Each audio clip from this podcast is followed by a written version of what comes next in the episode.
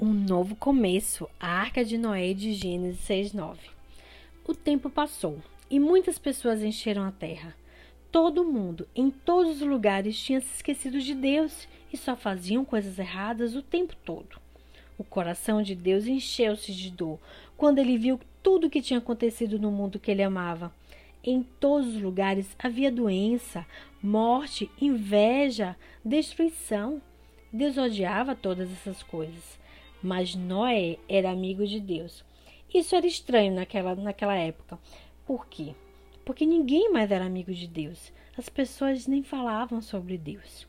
Noé ouvia Deus, ele falava com Deus, ele amava estar com Deus, como você ama estar com seu melhor amigo. Noé, disse Deus, as coisas deram errado. As pessoas estão enchendo meu mundo com ódio ao invés de amor. Eles estão se destruindo e destruindo a cada um e destruindo ao meu mundo. Eu tenho que pará-los. Mas primeiro nós construiremos uma arca. Você sabe construir uma arca? Nem Noé sabia. Felizmente, Deus sabia e mostraria para ele.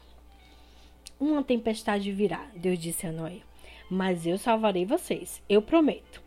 Eu enviarei animais para vocês que rastejam, engatinham e que voam também que escorregam, galopam, que pulam, saltam e sobem.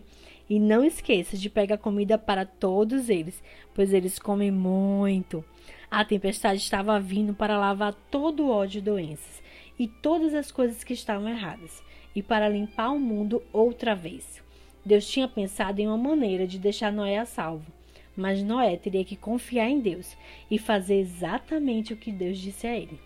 Então Noé construiu uma arca ela deveria ser um barco muito grande. Os vizinhos de Noé vieram para assistir e apontar e rir, porque eles não acreditavam no que Noé dizia sobre o barco, ou a tempestade, ou da necessidade de salvarem-se. Noé deve ter parecido muito tolo.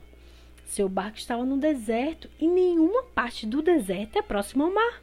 Não havia nem mesmo uma nuvem no céu, porque alguém iria precisar de um guarda-chuva de um barco. Mas Noé não prestava atenção em que as pessoas pensavam. Ele prestava atenção ao que Deus pensava. Então ele fez exatamente o que Deus disse para ele fazer. Quando a arca estava pronta, Deus disse: Todos a bordo. E a família de Noé e todos os animais subiram para dentro da arca.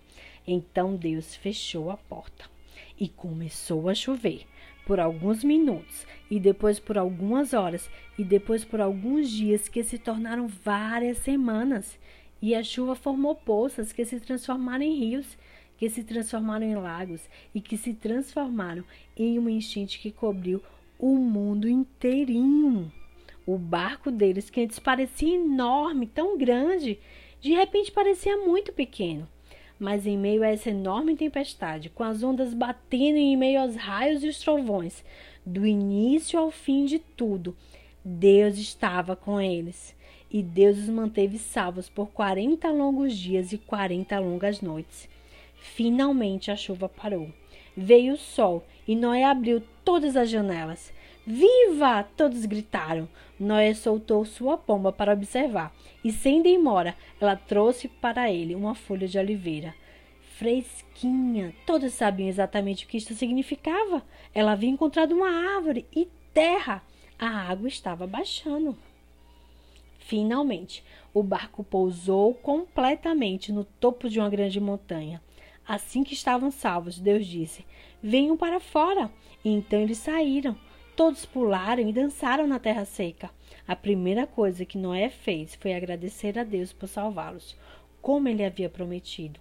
E a primeira coisa que Deus fez foi fazer outra promessa: Eu nunca mais destruirei o mundo outra vez. E como um guerreiro que guarda seu arco e sua flecha no final de uma grande batalha, Deus disse: Vejam, eu pendurei o meu arco nas nuvens. Era um lindo arco-íris. E lá nas nuvens, exatamente onde a tempestade encontra o sol, estava um bonito arco feito de luz. Era um novo começo no mundo de Deus. Não demorou muito para que todas as coisas dessem errado outra vez.